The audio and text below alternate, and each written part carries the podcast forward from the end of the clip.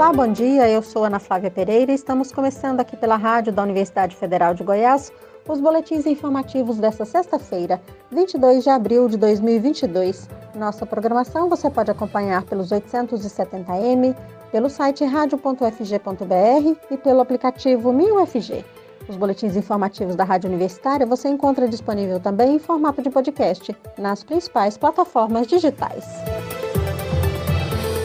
Feriado prolongado que começou ontem não interrompeu a vacinação contra a Covid-19 e influenza em Goiânia. Na capital, a testagem ampliada para a Covid-19 também está mantida. Segundo o informe da Secretaria Municipal de Saúde, a van da vacinação tem dois pontos fixos: no Centro Municipal de Vacinação, localizado no setor Pedro Ludovico, e no Ciames Urias Magalhães, localizado no setor Urias Magalhães. Na sexta-feira, a van da vacinação está também no Centro Universitário Alves Faria, a Unialfa, na Vila João Vaz.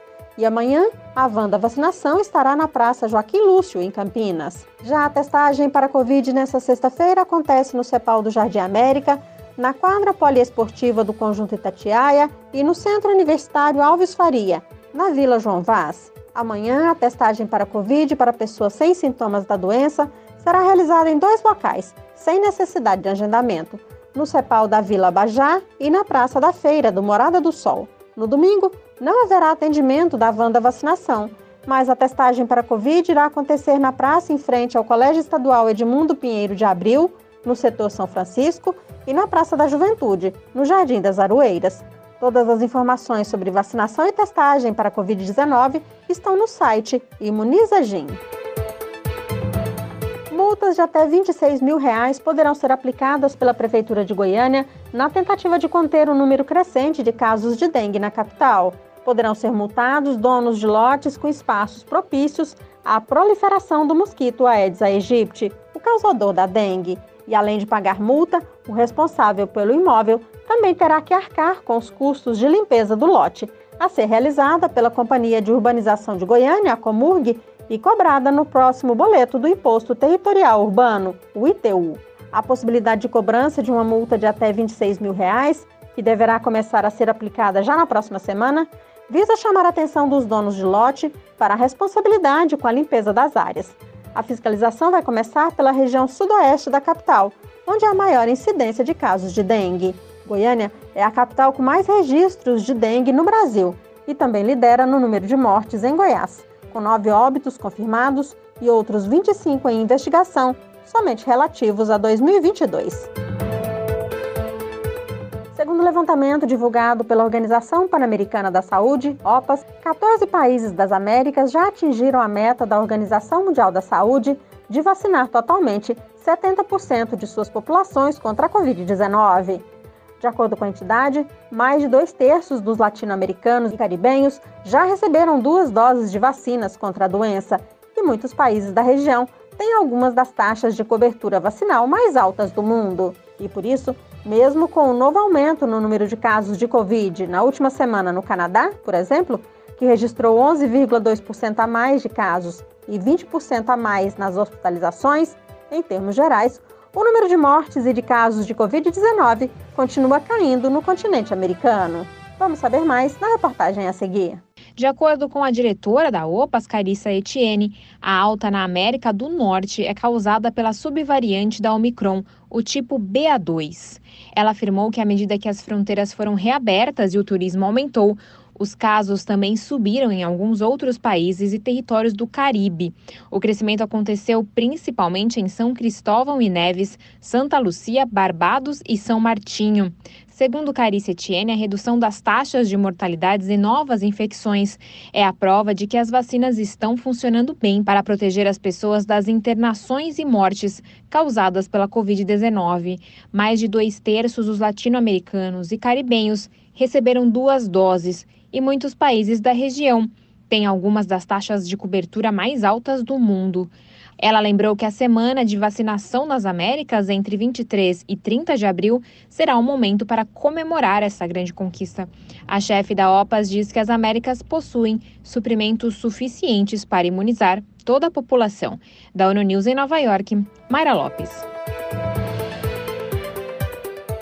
Ao reafirmar a segurança e eficácia das vacinas contra a Covid-19, a diretora da OPAS disse ser necessário ampliar ainda mais a cobertura vacinal nas Américas, porque países como a Guatemala, Guiana e Paraguai ainda não vacinaram nem metade de suas populações contra a Covid-19. No Caribe, menos de 30% da população obteve a primeira dose, como no caso do Haiti, Jamaica, São Vicente e Granadinas e Santa Lúcia. Seminário realizado essa semana para discutir a transição da emergência sanitária, a presidente da Fiocruz, Nízia Trindade, falou sobre a necessidade de investimento em ciência e tecnologia e destacou outros aprendizados da pandemia de Covid-19, como a necessidade de descentralização dos centros de produção e o fortalecimento dos sistemas de saúde e de proteção social.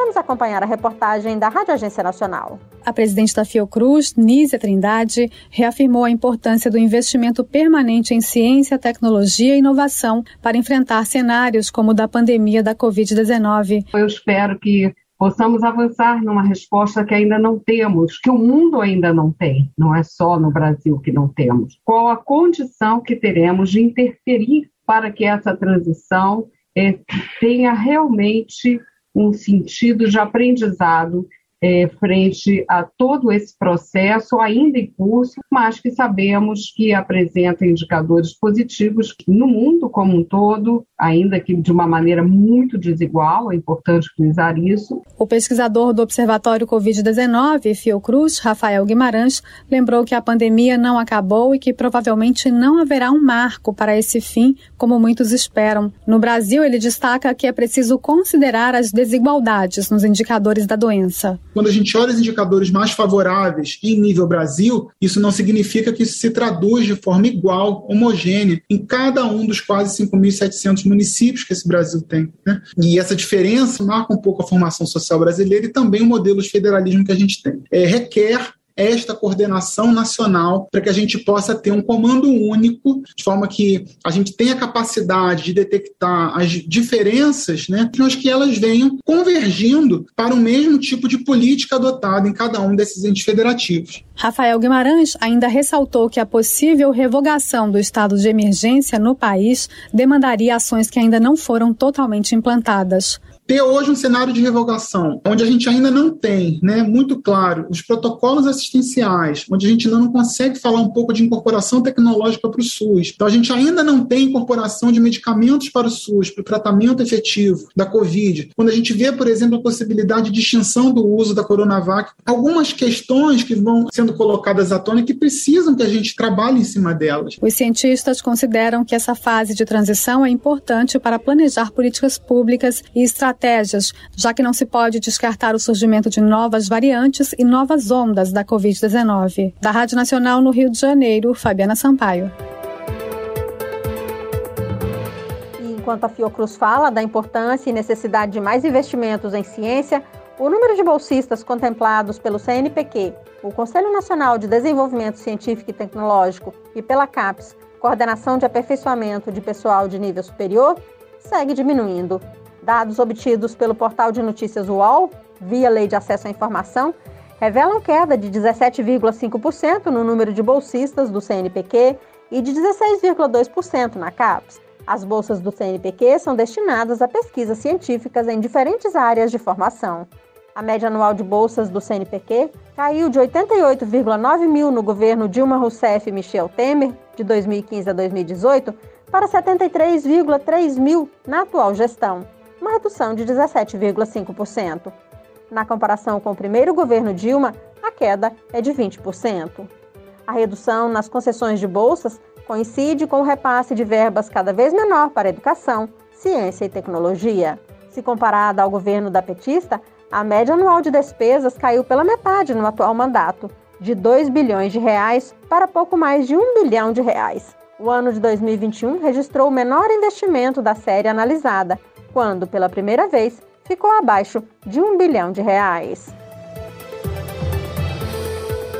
Neste 22 de abril de 2022, os assassinatos da vereadora Marielle Franco, do PSOL, e do motorista Anderson Gomes, no Rio de Janeiro, completam 1.500 dias. Eles foram mortos na noite do dia 14 de março de 2018, E até hoje, os mandantes do crime não foram identificados. Depois de muito vai e vem, inclusive nas equipes policiais responsáveis pelo caso, a força-tarefa que investiga o crime afirma ter encontrado os executores e descoberto a dinâmica da noite de 14 de março de 2018, no bairro do Estácio, na região central do Rio de Janeiro.